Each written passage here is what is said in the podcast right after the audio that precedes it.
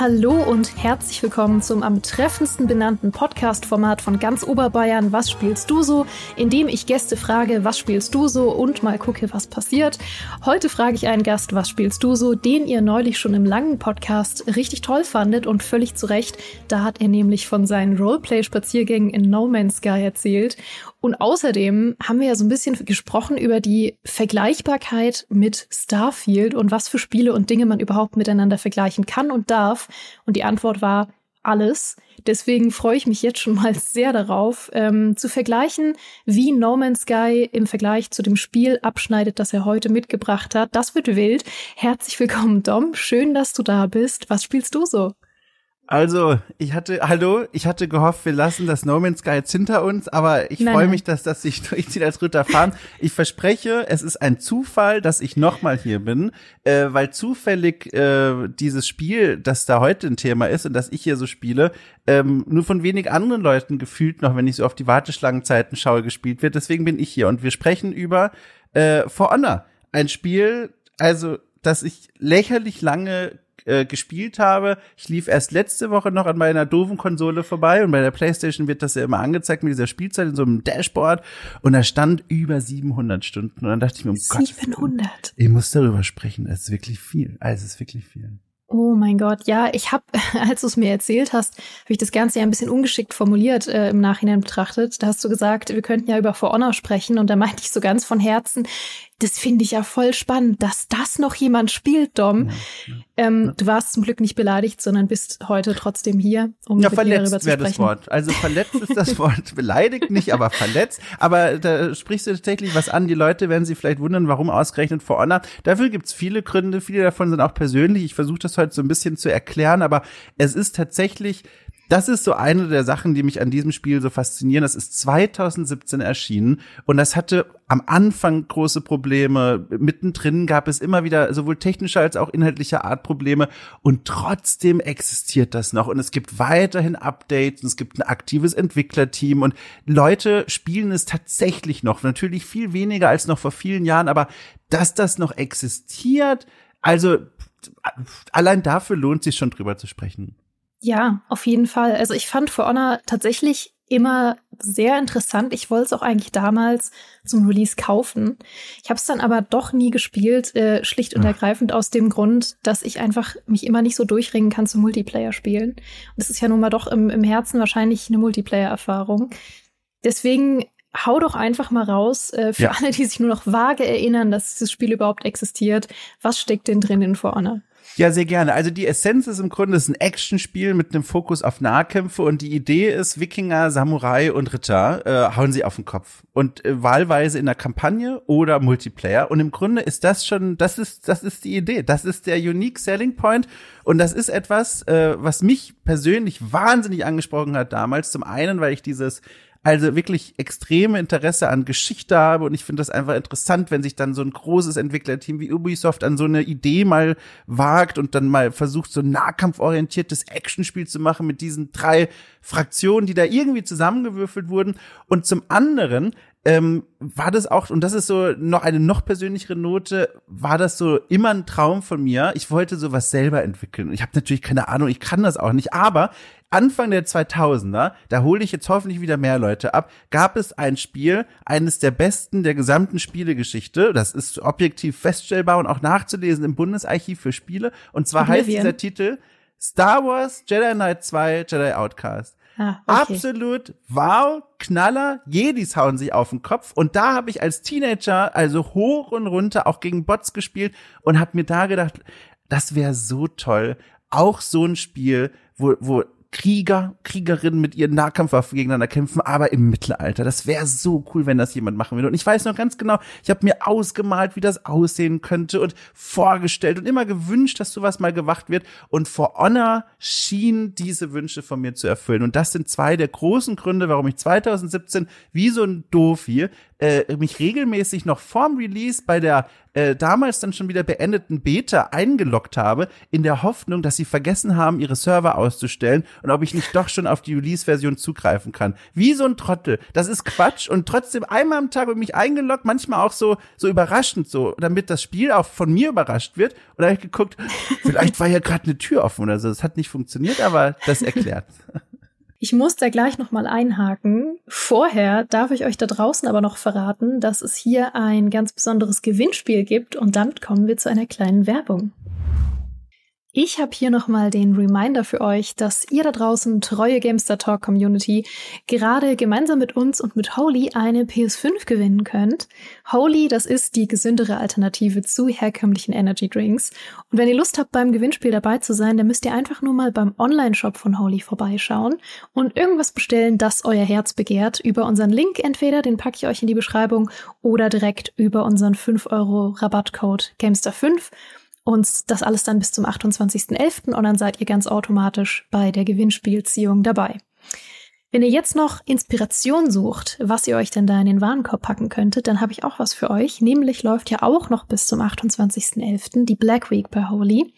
Und da gibt's gerade ein Spezialprobierpaket für alle, die sich wirklich mal durch das komplette Sortiment von Holy durchprobieren möchten. Und zwar ist das das Starter Set Deluxe. Darin stecken 14 Energy Drinks, 14 Ice Teas, 12 Hydration Drinks und dann noch ein Shaker zum Zubereiten. Und das Ganze gibt's eben gerade für nur 34,99, beziehungsweise davon könnt ihr eben auch nochmal unseren 5 Euro Rabattcode abziehen. Also am Ende wird das Ganze nochmal günstiger. Und der ganz besondere Bonus ist, dass zusätzlich zu unserem PS5-Gewinnspiel auch nochmal ein Black Week-Gewinnspiel läuft, bei dem ihr pro 10 Euro Einkaufswert ein Ticket bekommt. Und da könnt ihr unter anderem ein Squadmobil gewinnen oder auch nochmal eine PS5, also quasi doppelte Chancen. Ich packe euch das Ganze, wie gesagt, in die Beschreibung und würde mich freuen, wenn ihr vorbeischaut. Ganz viel Glück! So, du hast gesagt, der Unique Selling Point ist eigentlich, äh, dass sich so diese verschiedenen Fraktionen auf die Fresse hauen. Ähm, wenn ich das richtig verstehe, ist ja generell das Kampfsystem auch so ein bisschen noch der Unique Selling Point, weil es ja äh, da hole ich jetzt ein bisschen aus. Es gibt ja im Grunde so zwei verschiedene Kampfsysteme, die man haben kann. Levelbasiertes Kämpfen und skillbasiertes Kämpfen. Skillbasiertes Kämpfen kennt man ja eher so aus klassischen Fighting Games. Wenn man cool ist, ich kenne es aus äh, Shenmue, weil ich ein Nerd bin. Und äh, Shenmue hat auch eben so ein skillbasiertes Kampfsystem, weil es ja auch inspiriert ist von Virtua Fighter, ähm, wo man eben nicht nur mit blanken Zahlen auflevelt, sondern im wahrsten Sinne des Wortes so trainieren muss und Timings äh, lernen muss und Moves auswendig lernen muss und Wechselwirkungen verstehen muss und so weiter. Wenn ich das richtig verstehe, ist ja For Honor so ein bisschen eine Mischung aus beidem, weil es zum einen skillbasiert ist, aber du zum anderen über dein Level irgendwie bessere Items freischaltest? Also nicht ganz, aber ich erkläre es gerne, weil das ist auch tatsächlich gar nicht so leicht von außen zu greifen, weil das ist überraschend und das fand ich dann auch so erstmal als eine schöne Überraschung komplex. Ich versuche es trotzdem mal einfach zu erklären. Im Grunde ist es so, man läuft, zum Beispiel nehmen wir den Multiplayer, das ist dann äh, ein, ein Spiel, in dem es auf jeder Fraktion eine Anzahl von Kriegern gibt und die laufen wie bei einem, wie bei einem MOBA tatsächlich auf drei unterschiedlichen Lanes oder auf drei unterschiedlichen Wegen zu einem Kartenmittelpunkt. Und dann geht es darum, das ist dieser klassische Spielmodus, den es seit Anfang an gibt, äh, diese, die Minions, die kleinen KI-Soldaten kaputt zu hauen und damit Punkte zu sammeln. Und wenn dann zwei dieser menschengesteuerten Krieger aufeinandertreffen, dann dann äh, beginnt im Grunde schon das Kampfsystem dynamisch aus der Welt heraus. Man drückt dann auf dem Controller einen Button, der R2 ist es, glaube ich, oder L2, ihr habt das jetzt gerade nicht so im Finger, aber ähm, das drückt man und dann lockt man sozusagen den Gegner an und dann verengt sich auch der Bildschirm, dann kriegt er wie so so Hollywood schwarze Balken oben und unten, der, als würde man die Augen konzentriert so ein bisschen schließen und sich auf den Gegner konzentrieren. Und jetzt gibt es die Möglichkeit von drei verschiedenen Richtungen anzugreifen, von links, von rechts und von oben und das mit leichten und mit schweren Angriffen. Und jetzt funktioniert das im Grunde so, dass man versuchen muss, Angriffe des Gegners zu antizipieren, sie entweder zu blocken oder zu parieren und selber Gegenangriffe in diesen Zeitfenstern zu starten starten. Das heißt, alleine das erstmal ist etwas, was man meistern muss, weil jede der mittlerweile auch über ein Dutzend Spielfiguren eigene Angriffstimings hat, eigene Bewegungen, die dann auch noch zunehmend komplexer werden, wenn man sich mal so ein bisschen auseinandersetzt mit diesen Angriffskombinationen, die es hier wie in einem Fighting Game auch gibt. Also Figuren können natürlich auch nur einmal zuhauen oder wenn man schwere und leichte Angriffe auf eine Weise kombiniert, ergeben sich daraus neue Angriffsmuster und das ganze System wird noch komplexer durch Griffe, durch Ausweichbewegungen, durch verschiedene Spezialangriffe, die jede, Fra jede Fraktion und jeder einzelne Krieger oder Kriegerin für sich zu eigen hat. Und das, was du noch meintest mit dem Items, das stimmt tatsächlich. Bis hierhin ist alles skillbasiert und dann aber gibt es während der Matches noch so eine Art kleines Level-System und Figuren, die während eines Matches in einer kleinen Anzahl von Leveln aufsteigen, schalten noch ich sag mal, unterstützende Spezialfähigkeiten frei, dass dann ein Soldat eine Flagge auf den Boden rammen kann und dann werden alle in einem Umkreis geheilt oder eine Brandbombe werfen. Aber die Essenz ist tatsächlich das Aufeinandertreffen von zwei Figuren, dieses sich gegenseitig einloggen und dann zu beobachten, wer macht jetzt was und wann starte ich einen Gegenangriff. War das jetzt eine Finte oder kommt wirklich ein Angriff? Und das ist die Essenz des Spiels. Mhm. Und das ist tatsächlich so smooth gemacht, dass dich das seit irgendwie fünf Jahren und 700 Stunden motiviert. Ja. Ich höre da einen leichten Vorwurf. Also, ich, du ist, hörst äh, Neid. Ganz ehrlich, mich motiviert äh, barely irgendwas für eine halbe Stunde. Ich habe keine Aufmerksamkeitsspanne. Deswegen hörst du Neid gerade aus meiner Stimme. Ja, also es ist tatsächlich zum einen dieses Kampfsystem, weil äh, es ist dann doch wenn man sich damit auseinandersetzt, man kann es meistern, man kann verstehen, wie es funktioniert. Und dann gibt es aber je nachdem, wem man gegenübersteht, da ganz extreme Fähigkeit-Unterschiede und man merkt, wer sich damit schon viel auseinandergesetzt und wer vielleicht jetzt doch noch mal frisch auf die Server gekommen ist. Und dann herauszufinden, wie fähig ist denn mein Gegenüber? Und dann trotzdem zu versuchen, irgendwie dagegen anzukommen und dann vielleicht auch Glück zu haben, weil wir sind ja in einem großen Schlachtfeld, vielleicht kommt von der Seite jemand aus deinem Team vorbei und haut ihm auf die Mütze, während er das nicht gesehen hat. Oder er, er fällt irgendwo runter oder man schubst ihn irgendwo runter. Diese Möglichkeiten, die entstehen aus diesem Kampf heraus, das finde ich von sich aus schon faszinierend. Und ich weiß auch noch, das ist auch so, warum ich so erstaunt bin. Ein Grund, warum es das Spiel immer noch gibt. Auf der Gamescom, ich glaube, das war sogar die Gamescom 2016, ein Jahr vor Release konnte man das anspielen. Da hatte ich einen Pressetermin und die Journalisten, Journalistinnen um mich herum, links und rechts, also ich auch, alle überfordert von diesem Kampfsystem, weil das war sowas, das war wirklich was Neues und das erstmal zu lernen, das war ein ganz schlechtes Spiel für so einen 15 Minuten Termin, weil das viel zu schnell geht. Da weiß ich noch, da haben dann auch viele in ihren Texten dann geschrieben, ja, Kampfsystem nicht so geil, wo die Wahrheit eigentlich ist, das war nur eine doofe Gelegenheit, das anzuspielen, weil die Zeit nicht reicht, sowas einigermaßen zu durchsteigen. Genau. Und das ist ein großer Grund, was mich daran reizt. Aber man darf auch wirklich nicht unterschätzen, zum anderen diese Spielfantasie wirklich auf diesen echt hübsch gestalteten Schlachtfeldern rumzulaufen und sich das anzugucken. Ich habe ja auch diesen Fable für die Architektur und dann ist man da in Riesenburgen unterwegs und und Schlössern und irgendwelchen Palisadenwellen und das hat auch so einen Schauwert und nicht zuletzt, das möchte ich auch noch hinzufügen, um ganz ehrlich zu sein, das ist auch ein tolles Spiel. Versetz dich mal in die Situation rein. Du weißt, du wirst abends Freunde treffen, ne? Wir haben Samstagabend um 20 Uhr geht's los, jetzt ist es 19 Uhr ne? Und dann machst du dir schon zum Beispiel ein Bierchen auf oder einen Tee machst du dir und das ist ein ideales, ich muss eigentlich gleich los, aber ich werde schon mal mit einem Tee in der Hand noch mal eine Runde spielen spielen. Und ich muss gestehen, auch dadurch ist die Zahl mittlerweile über 700. Krass. Du hast jetzt gerade noch was Spannendes angesprochen, nämlich, dass es ja auch immer noch Neulinge auf den Servern gibt. Also, wie kann man sich gerade die Stimmung auf den Servern vorstellen, abseits davon, dass du schon angedeutet hast, du musst ab und zu mal länger warten, um jemanden zu finden? Aber wenn man da jetzt neu einsteigt, würde man da nicht gnadenlos verprügelt werden von Leuten, die wie du schon seit fünf Jahren slash 700 Stunden spielen? Also, das ist natürlich, da hast du recht, das ist natürlich so ein Problem von Spielen dieser Art. Ich kann es nicht genau einschätzen, da müsste man wahrscheinlich jemanden fragen, der wirklich neu damit begonnen hat. Was ich sagen kann, ist, das Spiel hat Mechaniken, um auch in Kämpfen, in denen man vielleicht wirklich einen extremen Fähigkeitsunterschied hat, das so ein bisschen auszugleichen oder sich zumindest eine gewisse Zeit zu verschaffen. Und das ist so eine Art Berserker-Modus. Und das bedeutet, wenn du eine Reihe von Schlägen geschluckt hast hintereinander, dann lädt sich so ein kleiner Balken auf und den kannst du aktivieren und dann wirst du für kurze Zeit super stark und äh, nimmst quasi keinen Schaden.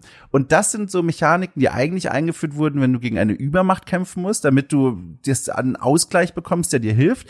Aber mein Eindruck ist, wenn dann mal Spielerinnen und Spieler, die darin noch nicht so versiert sind, äh, unterwegs sind, die bekommen durch diese Hilfestellung, durch dieses Feature doch die Möglichkeit reinzukommen. Also, wie gesagt, für mich schwer einzuschätzen, aber mein Gefühl ist schon, das ist so ein Spiel, man kann da sehr schnell auf ein Niveau kommen, wo man schon durchaus eine Chance hat, äh, gegen auch fortgeschrittene Spielerinnen und Spieler zu bestehen.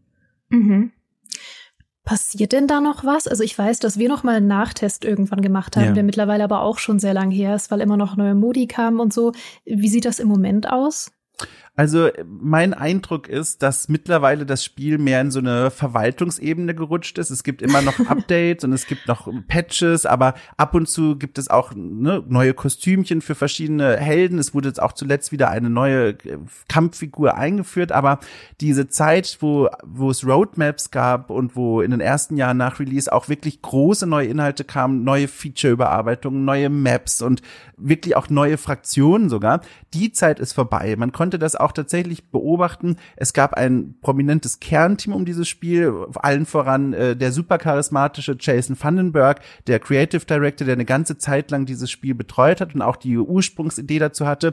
Und dann hat man gemerkt, jeden Mittwoch seit Release hatten die den sogenannten Warriors Den. Ich glaube, Mittwoch oder Dienstag war das. Da haben die auf Twitch einen Livestream gemacht mit einem großen Teil des Entwicklerteams, wo die einfach gemütlich rumsaßen und das Spiel gespielt haben und von neuen Updates erzählt haben, Fragen aus der Community beantwortet beantwortet worden wurden, neue Items, also neue Kostümierungen für die Waffen und für die Rüstung gezeigt wurden in ihrer Entwicklungsumgebung und nach und nach sind die Leute verschwunden. Und dann hieß es so, ja, der hat jetzt gekündigt oder ja, der ist bei Ubisoft jetzt woanders untergekommen und kümmert sich um ein anderes Projekt. Und mittlerweile finden die Warrior Dance zwar noch ab und zu statt, aber nicht mehr mit dieser Kernbesetzung. Also man merkt, das Spiel ist jetzt auf diese Verwaltungsebene gerutscht. Es scheint sich wohl immer noch zu lohnen für Ubisoft, weil Leute immer noch das spielen und vor allem auch Dinge aus dem Shop kaufen. Wie gesagt, Kostümierungen, verschiedene äh, Skins für Schwerter und so ein Kram. Ähm, aber die großen Schritte inhaltlich werden nicht mehr gemacht.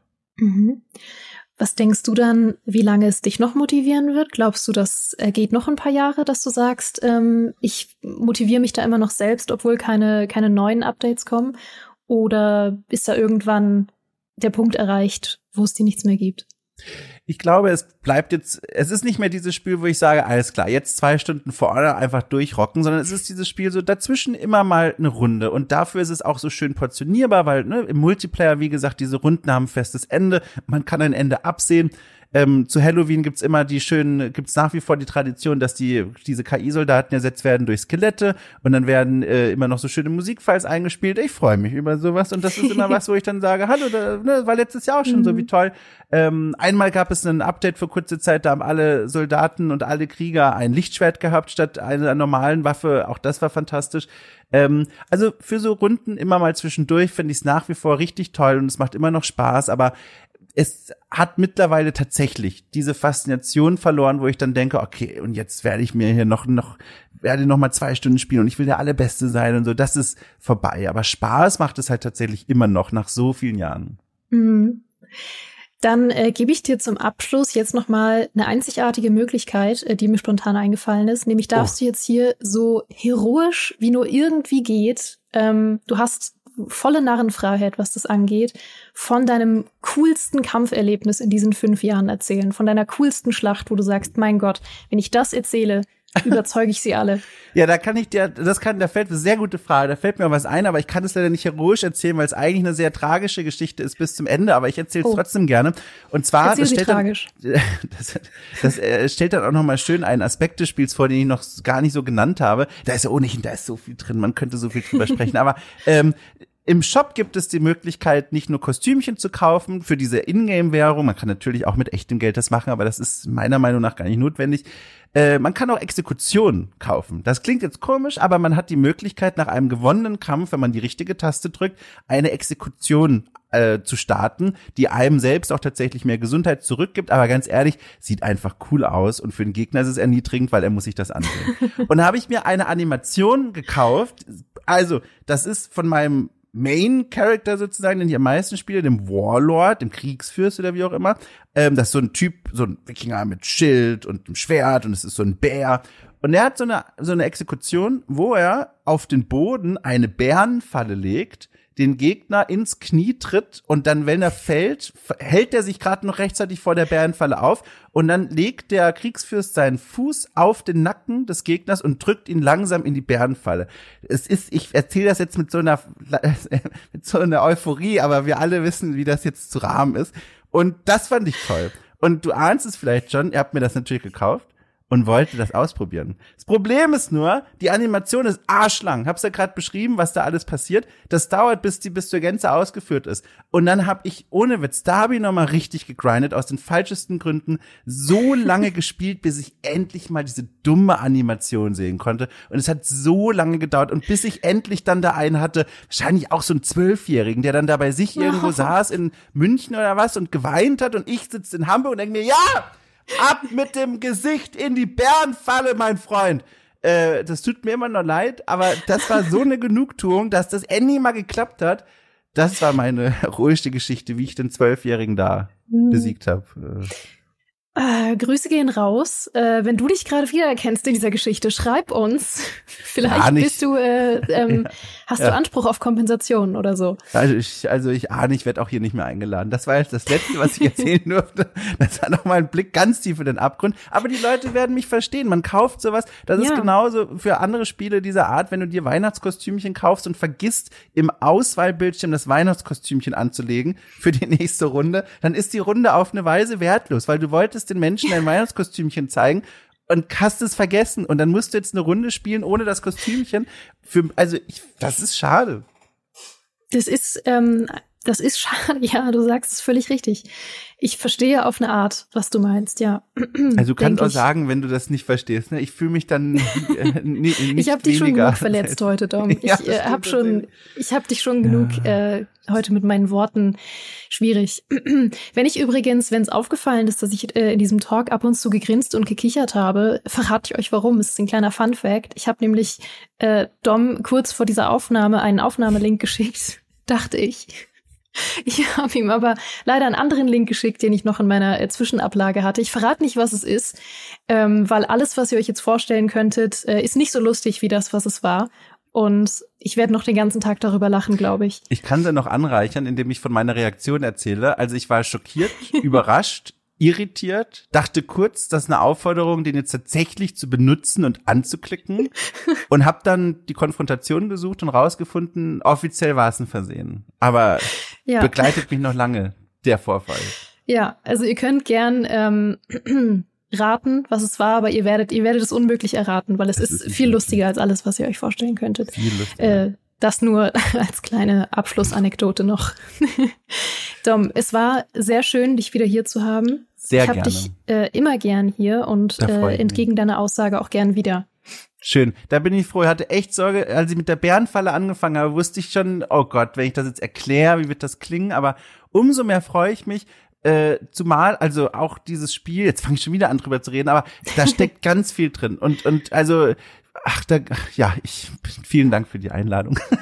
Komm, Speedrunde. Speedrunde darfst du noch. Du darfst noch äh, drei Sachen sagen die drei, Okay, ich summiere die Sprechzeit für drei auf eine große und zwar, mhm. ähm, wenn das erlaubt ist. Und zwar, ähm, das fand ich auch nochmal hochinteressant, ein Spiel. Nein, ich muss zwei Sachen sagen. Okay, ich beeile mich. Das eine ist, das ist, ist für uns alle hoffentlich hat das einen Mehrwert. Und zwar zum einen, ich fand das so faszinierend. Jason Vandenberg, wie gesagt, der Creative Director, ein super charismatischer Typ. Hast du den vor Augen? Der war ja auch auf der E3 und so mal gestanden, auf der Bühne. Mhm. Das ist der Typ, der hat immer einen Gehstock gehabt. Der hat auf der E3 beim Reveal von For Honor gesprochen wie ein Pirat hat einen langen oh. Bart und wirklich so ein Typ, der ist einfach völlig begeistert und leidenschaftlich von dem, was er macht. Und der ähm, hat die Vision und die Idee von For Honor im Kern verantwortet und hat einen GDC, das ist so eine Entwicklerkonferenz, äh, einen Vortrag gehalten, wie das Spiel überhaupt bei Ubisoft gelandet ist. Und da hat er erzählt, und das ist seine Geschichte. Er hat zehn Jahre lang, da weiß man jetzt natürlich nicht, ne, sind das jetzt homerische zehn Jahre, stimmt das wirklich oder ist das jetzt ne, bisschen extrem getrieben? Aber er hat zehn Jahre lang versucht, die Idee von For Honor zu pitchen. Er hat immer den Leuten gesagt, ja, ihr habt dieses Idee für das Kampfsystem und Ritter und Wikinger und Samurai und das wird total toll und Multiplayer und Kampagne und die Leute, die Publisher reagierten immer irritiert, da haben gesagt so, na Jason, Schön war es, dich mal wieder gesehen zu haben. Bleib doch noch für die Mittagspause, aber das wird nichts mit uns. Und dann hat er gesagt, es hat sofort geklappt bei Ubisoft, nämlich als er dann diesen Pitch endlich mal geändert hat. Und zwar sah der Pitch dann so aus, er hat nur, auch das die offizielle Geschichte, eine Folie in sein Pitch-Deck gepackt und die eine Folie zeigt ein Gemälde von einer mittelalterlichen Schlacht und dann hat er dieses Gemälde, oh, ich krieg Gänsehaut, hat er das Gemälde angeworfen und hat mit seinem Laserpoint auf einen Ritter im Zentrum der Schlachtlinie des Gemäldes gedeutet hat gesagt, seine Perspektive, die wollen wir spielbar machen. Mega. Absolut. Also, wir alle müssen uns kurz wieder zusammenreißen. Das war, ja. fand ich fantastisch. Also so gut. Das war das eine. Und das zweite, das ist, schließt quasi so ein bisschen den Kreis auch von Jason Vandenberg. Der hat ja mittlerweile das Projekt verlassen. Und da gab es eine ganz tolle Doku auf eine Weise auf Netflix und die hieß Playing Hard. Das ist so eine, ich war fast versucht, eine journalistische Doku zu sagen, aber dafür ging sie nicht allzu tief, aber es war ein Blick hinter die Kulissen von Ubisoft rund um diesen Reveal-Trailer und die Veröffentlichung. Und die zeigte auch Szenen nur am Rande, weil man merkte, die wurde auch nochmal durch die Ubisoft-Hände gegeben, glaube ich, aber sie zeigte auch Szenen, die erahnen ließ, wie anstrengend die Arbeit an dem Spiel war. Also Stichwort Crunch, Stichwort Burnout, Stichwort auch Mobbing hinter den Kulissen. Jason Vandenberg wurde an den Rand dieses Projekts getrieben und es gibt Szenen, wo Mitarbeiter im Hotel an einer Sauerstoffmaske angeschlossen sind, weil sie so erschöpft sind und quasi morgen die Präsentation ist. Eine Doku, die leider unterging, weil das Spiel eben nicht so viel interessiert hat, aber ganz tolles Stück. Da nochmal meine Empfehlung, wer Playing Hard irgendwo nochmal entdeckt, vielleicht ist es sogar noch auf Netflix oder anderswo. Schaut euch das an, man lernt lernt tatsächlich was wieder über Spieleentwicklung und bekommt einen Einblick in eine Welt, die man sonst nur von außen sieht. Das wollte ich jetzt noch zum Ende sagen. Ja, sehr schön. Auf jeden Fall äh, ausgezeichnete Empfehlung. Ich habe auch noch eine ausgezeichnete Empfehlung, nämlich dich. Und okay, cool. Ach, da Gott, könnt ihr nämlich vorbeischauen. Ach Gott, nee. Was meint sie denn? ja, ja, das stimmt. Nee, lieber nicht. ähm, da könnt ihr vorbeischauen, wenn ihr mehr von Dom äh, hören wollt oder mehr von Dom und mir in der Kombination. Ja. Äh, es gibt nämlich eine ganz frische Folge ähm, zum Thema Undertale, die auch sehr emotional geworden ist und eine Achterbahnfahrt der Gefühle. Da sind also Dinge schaut passiert. da gern vorbei. Ja, da sind Dinge passiert, Dom. Also, ja, aber das ist naja. ein anderer Podcast. Aber ja, genau. Vielen Dank. Auch vielen Dank für die Einladung. Wie gesagt, es ist immer schön mit dir zu sprechen. Hab das sehr genossen. Und äh, ne, wie immer gilt, wenn da draußen jetzt wieder Markus 64 sitzt und sagt so, naja, das Kampfsystem von Honor funktioniert im Detail noch ein bisschen anders. Bin ich bereit ne, für dieses Gespräch? Ich freue mich, was dazu zu lernen.